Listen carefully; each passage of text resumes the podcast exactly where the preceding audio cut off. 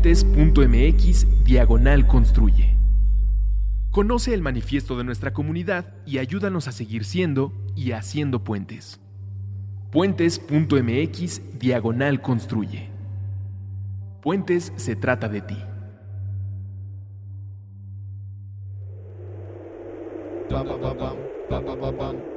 No se dice provincia, no se dice provincia.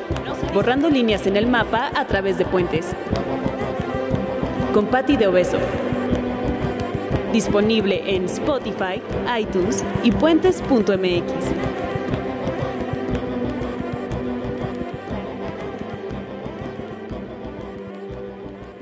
Hola, ¿qué tal? Bienvenidas y bienvenidos a un capítulo más de No se dice provincia.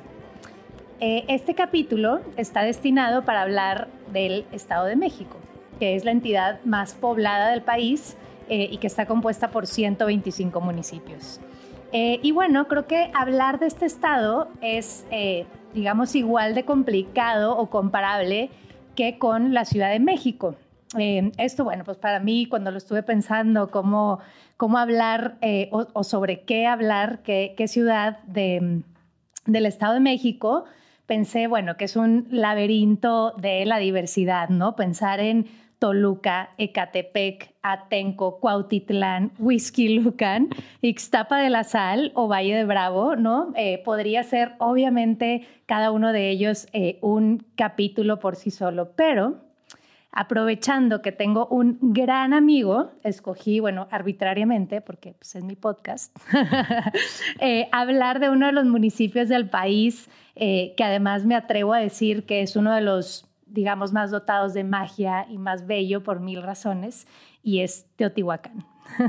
Entonces, pueblo mágico. Eh, pueblo mágico, exactamente. Eh, hoy em, me siento muy contenta y muy honrada de que me acompañe un gran amigo de Teotihuacán, Hugo Latorre. Bienvenido, Hugo. Muchas gracias, Patti. Para mí es un honor estar aquí en tu programa. Qué chido. Pues muchas gracias por, por venir, Hugo, por hablar de Teotihuacán. Creo que va a ser bien interesante.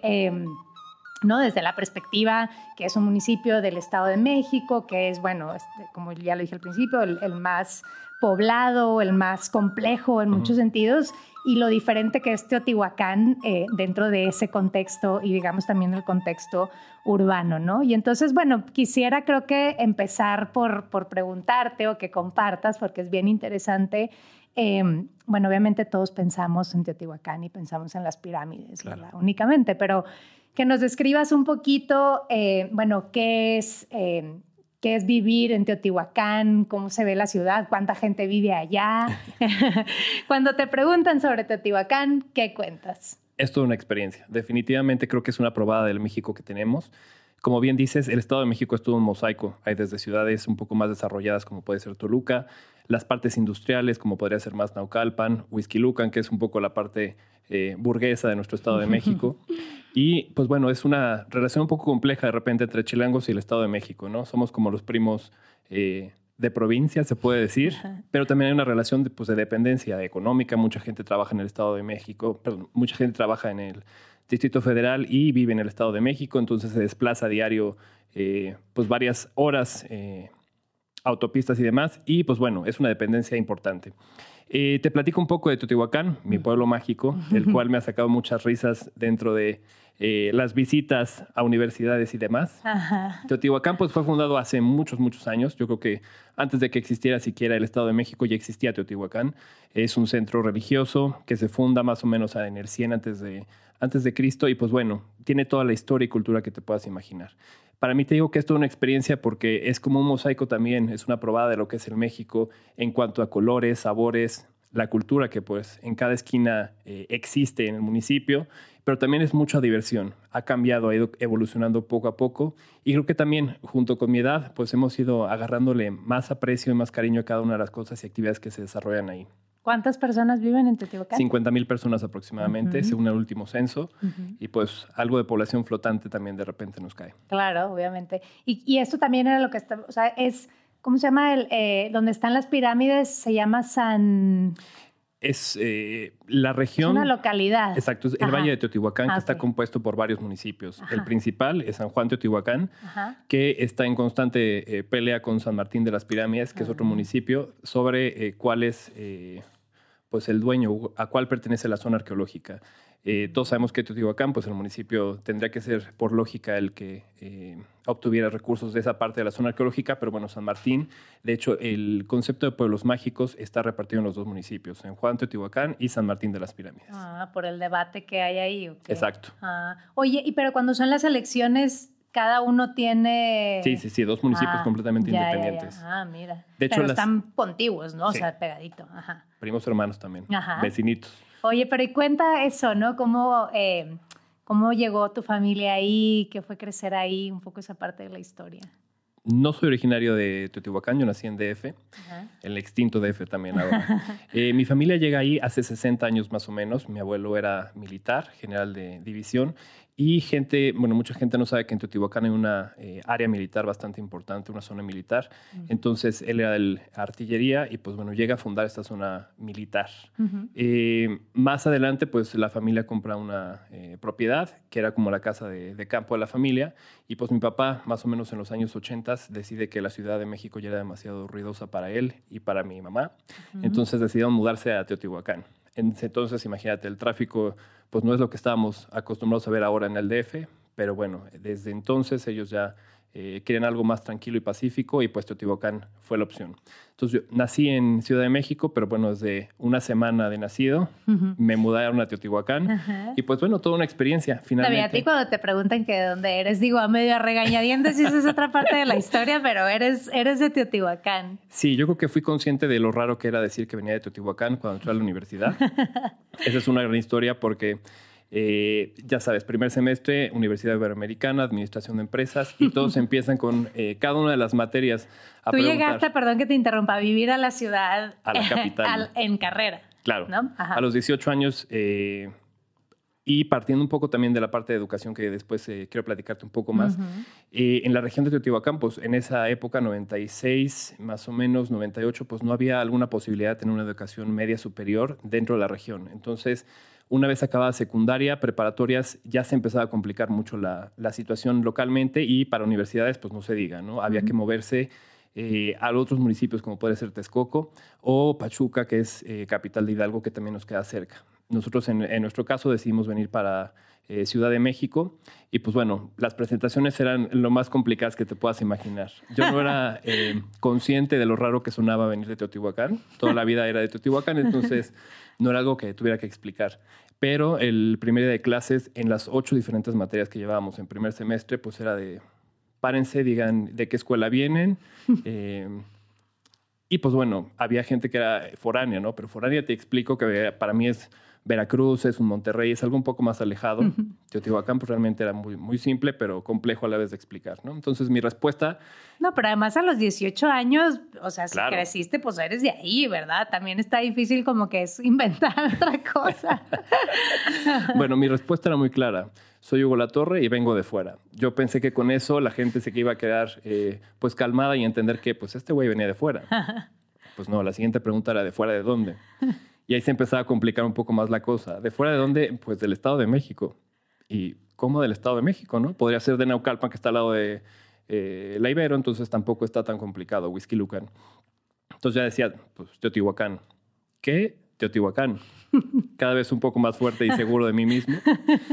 Eh, y bueno, era muy divertido. Finalmente las reacciones que teníamos, me tuve que zumbar cuatro años y medio de todos los chistes que te puedas imaginar acerca de pirámides, taparrabos y penachos.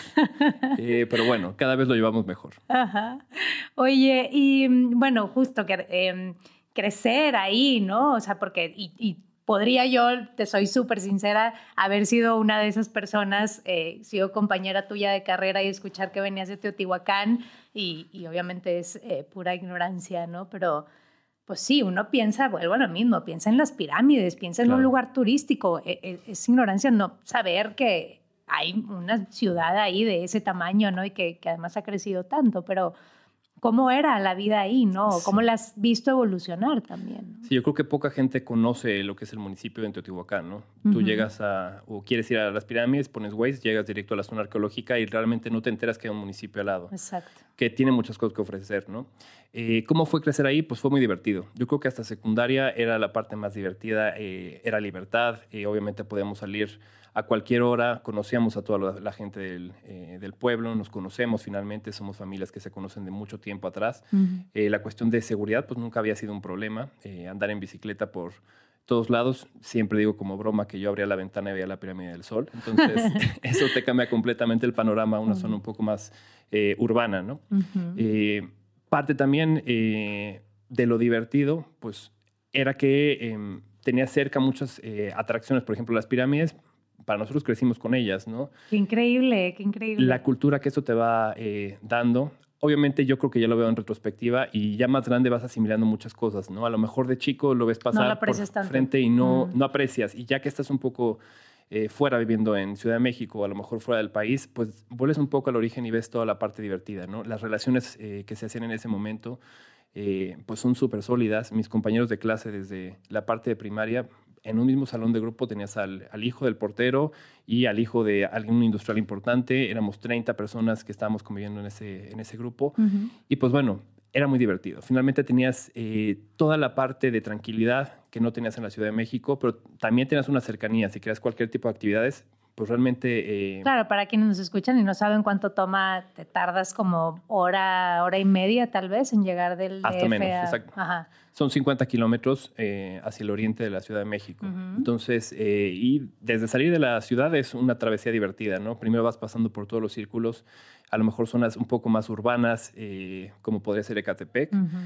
vas pasando otros municipios como Colman y ya vas llegando a Teotihuacán, que es una parte lejos de ser cemento y un poco de construcciones para para, arriba y verticales, eh, pues es verde, ¿no? Es campo, es vida, es eh, cultura. El solo hecho de llegar, yo por ejemplo, eh, casi todos los días llego entre 7 y 8 de la mañana y me toca verle el despegar de todos los globos aerostáticos de la ah, zona arqueológica. Es algo completamente divertido y que te llena de vida. Mm. Y, y, bueno, ya digamos la parte más de, del turismo, ahorita lo dijiste un inicio, no sé cuánto tiempo tiene que la eh, llamaron o lo, eh, digamos, designaron pueblo mágico. Sí, hace tres años más o menos. Ah, poco. Bueno, sí, es todo un tema, ¿no? Ese, ese de los pueblos mágicos, este pero bueno, me imagino que además tú ya podrías ser guía de las pirámides, ¿no? Y obviamente al municipio, pero en ese sentido creo que es lindo em, recordar esa parte, ¿no? Y cuando alguien te pregunta o lo llevas a visitar, ¿qué es lo que le cuentas o, o cuáles son esas tradiciones, ¿no? Que hay cientos de miles. Yo creo que la evolución empieza en el 87, se hace Patrimonio Cultural de la UNESCO y a partir de ahí como que van haciendo un poco más de inversiones turísticas en, la región. ¿no? Eh, la parte de gastronomía eh, y restaurantes ha crecido mucho. De repente la parte de hoteles se ha quedado un poco atrás, dada la cercanía con la eh, Ciudad de México. pues muchas de las personas que van a, conocer la zona es ida y vuelta y regresan a, a ciudad. Eh, en esa parte, pues a partir de más o menos seis años se empezó con el pueblo con encanto, que es otra de las categorías, y hasta conseguirse la parte de la certificación como pueblo mágico.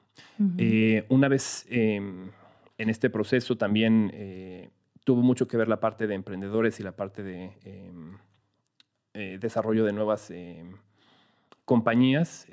por ejemplo, las incubadoras de empresas nos han apoyado mucho al descubrir un poco los talentos y eh, crecerlos. La parte de alguien que tiene un restaurante de toda la vida, a lo mejor a través de estas incubadoras pudo tener comunidades novedosas, conectarse eh, al mundo exterior, ver qué más estaban haciendo y a partir de esto y con los recursos que ahora caen por la parte de Pueblo Mágico, pues de poder desarrollar sus negocios. ¿no?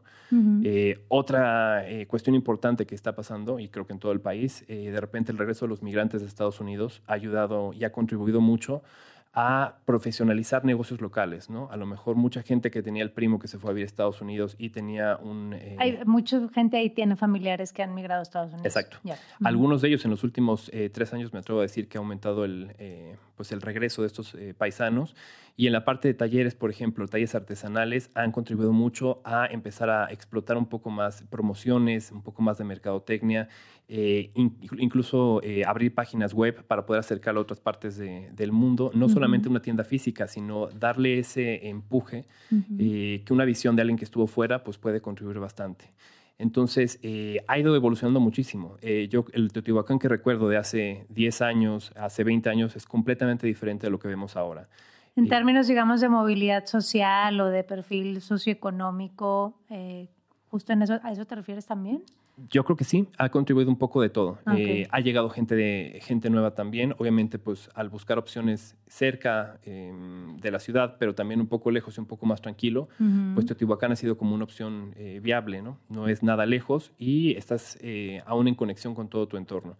en esta parte te digo, desde la certificación de Pueblo Mágico ha crecido mucho la oferta en cuanto a turismo, en cuanto a atracciones. Eh, por ejemplo, tenemos ahora un Dinner in the Sky, tenemos los vuelos en globos, eh, tenemos algunas em, visitas en, cuatrimoto para conocer eh, un poco la zona. Entonces, se ha ido invirtiendo poco a poco y creo que esto está contribuyendo y está retribuyendo. sí hay un boom, yo creo que si algo podemos rescatar en este sexenio es la parte de turismo. El turismo ha sido una herramienta fundamental para el desarrollo de nuestro país y en específico de Teotihuacán. Eh, llega cada vez más gente y tenemos otro tipo de fenómenos. Por ejemplo, eh, hay mucho turismo eh, asiático, hablamos de chinos, hablamos de japoneses, sin embargo, por la parte de educación, es muy raro encontrar una persona que hable ese idioma. desafortunadamente, algunos de los turistas que llegan de estas partes pueden hablar un idioma como inglés o francés, pero la mayoría de ellos es a través de un, em, eh, un interlocutor que pueden eh, conocer un poco de la cultura y de todo lo que hay en Teotihuacán. Entonces, eh, la parte de educación, una vez más, es una parte fundamental para poder seguir desarrollando esta parte de turismo. La parte de los idiomas contribuye completamente a complementar esta parte que es esencial de nuestro pueblo, ¿no? Es la, economía. Mm, sí, no, y ahora que te escucho me quedo pensando también, em, exacto, esta dinámica de los pueblos mágicos o del turismo que llegue de repente un poco a veces como aplanadora, ¿no? Y entonces cambia la esencia de muchos lugares. A mí una época me dio, este, me compraba la revista esta eh, de pueblos mágicos y entonces me empezó a dar por visitar algunos. Y sí me, me daba cuenta o me, me daba como un poco de tristeza que que algunos sí los sentía ya como que llegabas a invadirlos, ¿verdad? O como que estaban las calles medias jodidas por un lado, y pero la bonita en medio, porque pues ese es donde va a pasar todo el mundo, y otros más recónditos, este, que igual llegas y entonces te sientes como que, híjole, pues estoy aquí invadiendo el pueblo, ¿no? Y entonces en ese sentido, ahora que te escucho, a lo mejor... Em, eh, no está tan mal que suceda poco a poco y un poco respondiendo a las necesidades que, el, o sea, que la misma ciudad o el mismo este, municipio va requiriendo. Claro. Es, digo, es una parte muy tradicional. Eh, el municipio en sí, la, gente es, tradicional. la, parte de cultura es muy típica y tradicional. Eh, tenemos de repente algunos choques culturales. Hace algunas semanas hubo un festival de metaleros. Cerca de 30 mil personas se congregaron en Teotihuacán. Entonces, imagínate la visita de 30 mil personas metaleros, pelo largo, motocicletas, eh, contrastando con la parte típica y tradicional de Teotihuacán. ¿no? Eh, es una derrama económica impresionante, pues estás en un evento de un fin de semana casi eh, pues duplicando la, población que tenemos, ¿no? 30 mil mm. personas contra 50 que vivimos, pues es importante. Asimismo, importante pues es la derrama económica que tenemos, ¿no? La gente pues se hospedó, comió, eh, visitó diferentes lugares, entonces, eh, pues bueno, hay que adaptarnos a todo eso, ¿no? Y creo que se ha hecho un buen trabajo en empezar a hacer ventanas de visita para nuestro municipio. Actualmente, em, toda la parte de Día de Muertos que hemos visto crecer tanto, durante estos últimos años, lo vimos en el desfile que hubo en, la capital. También nosotros tenemos una parte de, un festival de Catrinas que se hace en, este, en esta temporada de Día de Muertos y pues hace que la gente empiece a voltear a ver a Teotihuacán no solamente un 21 de marzo, que es un equinoccio de primavera, sino en otras ventanas también. Ya. Eh, y bueno, me imagino esto, y luego ya para entrarle un poco a este, este proyecto, siguiendo con el tema de educación, ¿no? Pero pero eso, me imagino que ya eres medio guía, ¿no? Y el tema de las tradiciones, eh, todo el misticismo que hay, las pirámides y, cómo funciona, eh, esa parte, ¿cuál, ¿cuál, digamos, es la que más compartirías o más te gusta contar? Es divertidísimo. La verdad es que te acercas a las pirámides y ves a gente haciendo todo tipo de rituales para traer dinero, fama y fortuna, eh, que contrasta también con la parte eh, de una educación católica, ¿no? obviamente la parte de religión en el municipio es muy importante. la fiesta patronal que es de San Juan Bautista en el 2 de junio, pues es una fiesta hecha y derecha, ¿no? Eh, hay tradiciones como la procesión a medianoche, eh, los cohetes, que para la gente que eh, vivimos ahí, de repente de las 2 de la mañana a las 7 de la mañana sin parar. Sí, te fregaste. te fregaste, ¿no? los perros yo creo que de repente son los que sufren más porque se ponen como locos, pero bueno, es, es una población que es muy apegada a su religión. es una tradición ancestral, realmente son muy cercanos a ello, pero contrasta siempre con el misticismo de una civilización eh, prehispánica como Teotihuacán, ¿no? La gente lo mismo va a misa y se hace una bendición y se baña con agua bendita, que sale y se hace una limpia y se pone un poco de copal para limpiarse las malas vibras, eh, para hacer el amarre para el novio. Ese tipo de cuestiones pues contrastan y es importante eh, conocerlas. y al turista aparte le gusta mucho. De repente dentro de las pirámides hay gente que se dedica a hacer limpias. Entendemos como limpia es un procedimiento ancestral que a través de ramas y algún... Que te pasan el huevo, ¿no? Exacto, un huevo de gallina, si es negra es más importante. okay. Y los rumores son que los martes y viernes es el día eh, bueno para hacerlo. Eh, pues bueno, puedes hacer de todo, ¿no? puedes curarte del mal de, del mal de ojo, el mal de amores, eh, te digo, hasta para conseguir pareja. Y la gente está muy divertida, hace ese tipo de, de situaciones. El 21 de marzo tradicionalmente es el día eh, que llega más turismo a, Teotihuacán, es el equinoccio de primavera mm. y se entiende por, eh, por ello que puedes ir a cargarte y a, que la parte de energías eh, sean renovadas. Entonces, con la entrada de la primavera entra una energía renovada y la gente va de blanco, de repente con algunos motivos rojos también. para traer esa energía positiva en las pirámides y pues bueno, es una fiesta. De verdad. el tema es ahí que subirte a la pirámide vestida de blanco, ok realmente se satura tanto que es eh, ah. prácticamente imposible llegar a subir a la, pirámide. La persona que lo logra es porque estuvo desde un día antes eh, visitándonos. Eh, pero bueno, para nosotros es una visita completamente importante, es enorme. también la derrama económica, una vez más, es bastante buena. Yo te cuento que para recabar fondos para nuestra graduación de secundaria, hace algunos años, fuimos a vender agua eh, en un evento del equinoccio de primavera, ya sabes. Eh, ¿Agua de limón o así? botellas de agua. Ah, botellas de agua. 25 alumnos de, de, la escuela fuimos ahí, pusimos nuestro puesto. Y al final acaba siendo una mafia, todos se conocen, pero bueno, los estudiantes no estábamos tan mal posicionados y pues como que les dábamos un poco de pena y nos dejaban pasar, eh, porque obviamente vender dentro de la zona arqueológica también es un problema. Pero bueno, pudimos pasar, acabamos con una insolación, pero bueno, obtuvimos unos recursos que no hubiéramos obtenido de otra forma. fue importante y pues bueno, la fiesta salió bastante bien. Creo que pagamos el, eh, la música en vivo gracias a, nuestra ida en un 21 de marzo a recargar energías. Buen negocio. Bastante bueno. Oye, bueno, y ahora sí, em, creo que es, eh, eh, muy lindo compartir em, ese proyecto de tu familia, ¿no? Que es, una, que es una escuela y que empezó como un negocio familiar y hoy ya es todo un este, pues sí, toda una institución educativa que se ha ido forjando eh, poco a poco. Em, bueno, creo que es, obviamente, como ya lo dijiste ahorita, el tema de la educación en México es como...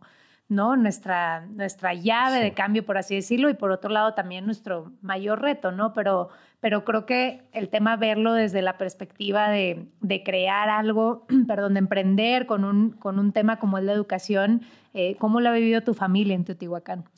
Yo te digo que más que como un negocio familiar, es como un proyecto de vida. Eh, cuando llega mi papá, hace eh, algunas inversiones en, negocios, estuvo en una fábrica de shampoo, algo de ropa, pero bueno, nada fue tan importante como la decisión de haber puesto una escuela. Eh, nace la idea, obviamente, de una necesidad, como todas las veces. mi hermana salía de secundaria y pues no había una preparatoria donde poder seguir estudiando rascándole un poco más, la parte de universidades, pues no había nada cerca. Realmente el desplazarte 20, 30 kilómetros diarios para ir a una universidad eh, complica mucho la, vida de las personas que viven ahí. Más hablando de una población pues de 50 mil personas, en ese entonces probablemente un poco menos, pero bueno, que necesitaban eh, seguir estudiando y seguir creciendo. Eh, un poco de lo que buscamos o lo que se buscó siempre es hacer algo diferente.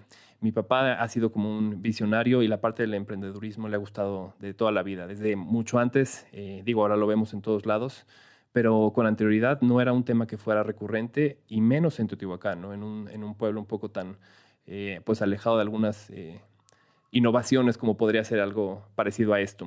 Eh, se empezó con la parte de emprendedores como un diferenciador dentro de la escuela. Obviamente se hacen todos los planes eh, y programas que nos da la SEP, adicionado con materias como eh, idiomas, que es importante, como ya te había comentado, por la parte de turismo que tenemos y la parte de emprendedores. Esa es la columna vertebral de nuestra institución y es la parte del cambio. Lo que queremos es no solamente que nuestros egresados salgan a buscar oportunidades, sino que las creen localmente. Eh, como te digo, hay hijos de... Eh, personas que tienen un restaurante, que no tiene que ser la gran cadena, simplemente que tengan una oportunidad de negocio y que a lo largo del tiempo que estén dentro de la escuela, pues vayan pudiendo desarrollar eh, nuevas ideas para ir incrementando eso, expandirlo o hacerlo más significativo. Pero entonces la escuela empezó eh, con la primaria o con la preparatoria o cómo fue esa historia de, cómo creció la escuela. Completamente al revés de ¿Cómo se llama para empezar? Eh, la em, escuela de nivel básico que es ahora preescolar hasta preparatoria es Instituto Moderno Teotihuacán y la parte de universidad se llama Centro Universitario del Valle de Teotihuacán, Cubate. Eh, creció al revés. Anteriormente, eh, o siempre que se planea una escuela, empezamos con preescolar, eh, primaria, secundaria, va creciendo como de una parte más natural. En este caso, el proyecto fue claro, queríamos o querían en ese momento ir por la parte de universitarios y al momento de empezar a diseñar el plan, pues ven que necesitamos la parte de estructurar una preparatoria cerca, ¿no? Mm. Finalmente, si la gente ya estaba yendo desde tan chicos, muchos de ellos también tenían que dejar los estudios por falta de oportunidades, para poder desplazarse a, largas distancias. Entonces se empezó por hacer la preparatoria y dos años más tarde se empezó con la universidad. Ok, muy bien. ¿Tú estudiaste ahí que, desde qué año? Yo estudié secundaria y preparatoria ahí. Ya para universidad eh, me cambié, obviamente pues un poco con la edad. Yo creo que eh, cuando acabas preparatoria y has vivido todo tu vida en un pueblo tan pequeño, siempre es el, el querer salir eh, corriendo de repente. Eh, y pues lo digo como a, manera de, broma de repente, pero es una realidad, ¿no? Yo regresé eh, por necesidad, finalmente la parte de negocio me estaba requiriendo, pero me quedé por convicción. Estoy contento con lo que hago allá creo que el impacto que tiene mi trabajo ahí es diferente al que tendría en, en algunas otras lugares. Aquí siento que se perdería un poco el, empeño allá. Cualquier cosa que hagas, eh, realmente lo ves retribuido en la sociedad. Y eso es importante y también es eh, pues como un orgullo para mí, ¿no? El poder seguir desarrollando este proyecto de vida de mi familia y seguir creciéndolo y apoyando a la sociedad, regresándole un poco a las oportunidades que a mí me puedo brindar esta, esta misma institución. Y bueno, sí ha crecido muchísimo. ¿Hace cuánto tiempo es ya, eh, digamos, es parte del, negocio familiar? Eh, fundada tiene 22 años y yo hace 6 años que trabajo dentro de la escuela. Exacto, tú eres el director, ¿no? Así. Oye, un poco eso, porque yo venía pensando, bueno, como ya lo decía, ¿no? y una cosa es trabajar dentro de una empresa y tener un puesto directivo y tal, y lidiar con ciertas cosas o ciertos temas. Eh, y otro muy distinto es tener un puesto directivo dentro de, una escuela y luego dentro de una escuela en Teotihuacán, que se ve con todo este perfil que, ya acabas de, describir. Em, igual, ¿cuál platicarías o cuál compartirías que ha sido como el, mayor reto, ¿no? En términos de, tener, em, digamos, esa interacción con alumnos, con padres de familia, con Em, instituciones educativas en México, el tema burocrático, qué sé yo. Tan divertido. sí. Realmente es un reto diario. Cada día es completamente diferente y es un eh, día con cosas diferentes por hacer. Em, el trabajar con personas llega a ser complejo si no sabes cómo manejarlo siempre hago la analogía de que si trabajas en finanzas, dos más dos siempre te van a dar cuatro. Cuando trabajas con personas, pues involucras mucho tipo de eh, situaciones alternas, ¿no? La parte de emociones, sentimientos. Y entonces puede que pongas en un mismo equipo a dos personas y funcione de maravilla, o pongas a las mismas dos personas en otra oportunidad y salga la, peor función. Eh, mi día a día, pues me la vivo entre eh, alumnos, padres de familia y maestros siempre tengo una caja de Kleenex al lado porque siempre hay alguien que tenga algo que decirme o contarme dentro de la oficina. Entonces, em, pues bueno, es, es, un trabajo diario que es, eh, no quiero decir difícil, pero sí es retador. Eh, como directivo yo creo que te enfrentas a una gran responsabilidad una responsabilidad no solamente académica, ahora después de los sismos, por ejemplo, eh, creo que la parte de seguridad también nos movió mucho, ¿no? Toda la parte de ser responsable de las vidas de tantas personas cuando están en una institución, eh, ser responsable de que vayan eh, progresando académicamente de la mejor manera, de buscar oportunidades nuevas. ¿no? Una escuela es un, proyecto dinámico, nunca es estático.